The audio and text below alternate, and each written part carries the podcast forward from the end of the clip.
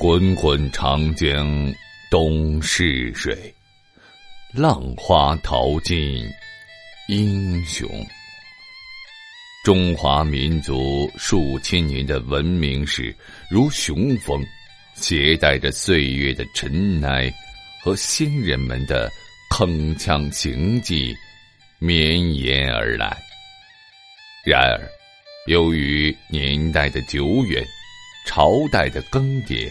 加上人为的篡改或歪曲，中国的历史上留下了很多谜团，这些都极大的激发着人们探究历史细节的好奇心。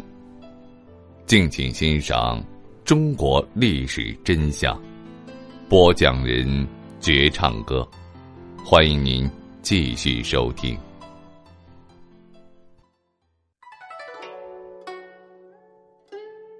中国几千年的封建历史中，宋朝的经济、文化和社会算是最为发达的了。仅从铸币数量就可见一斑。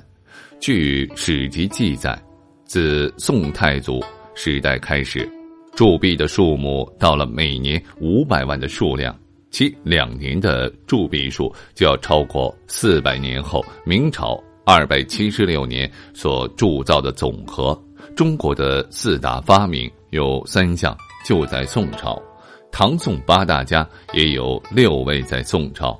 然而，令人匪夷所思的是，这样一个社会、文化、经济都高度发展的朝代，却一直处于被动挨打的局面，饱受临近少数民族政权的欺凌。宋朝名义上统一了中国，却远远没有完成一个强大朝代应该完成的大一统局面。特别是南宋，仅仅坐拥半壁江山，苟延残喘。追溯根源，有很多的原因。最主要的是宋王朝从建国开始就重文轻武。赵匡胤立国便是因为兵权在握，从而简单的废掉了后周的小皇帝，自己黄袍加身。他亲身经历唐朝藩镇割据导致灭亡的历史，又知道自己是如何夺得皇权的，所以一开国就将军事权力高度中央化，令文官大抬起头。因此，宋朝的文治传统深厚。国家俨然一副书生模样，但是宋朝却不幸恰逢强敌环绕的时代，周围的少数民族政权对中原虎视眈眈，所以以文率武，直接导致了宋朝积弱的状态。虽说中国每个朝代难免受到少数民族的骚扰，从秦汉时的匈奴到唐代的突厥。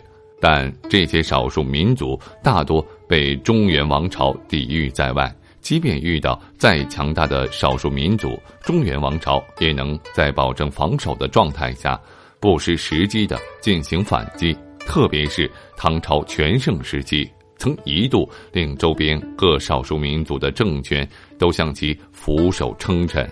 然而，宋朝虽然富裕，武将辈出。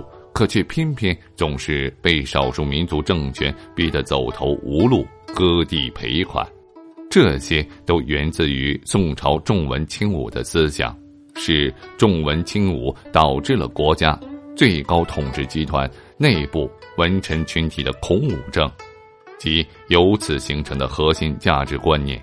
宋朝最高统治集团对武将无苦不入的高度防范。文官集团对武将群体的极度鄙薄和蔑视，直接绞杀了王朝的锋芒。这样的大宋如何能够强大呢？宋朝在当时可谓是超级富国，在那个时代已经与南太平洋、中东、非洲、欧洲等地五十多个国家通商。《清明上河图》描绘的繁华景象，千年后仍让世人惊叹不已。但，富并不简单的等同于强，精神落后一样要挨打。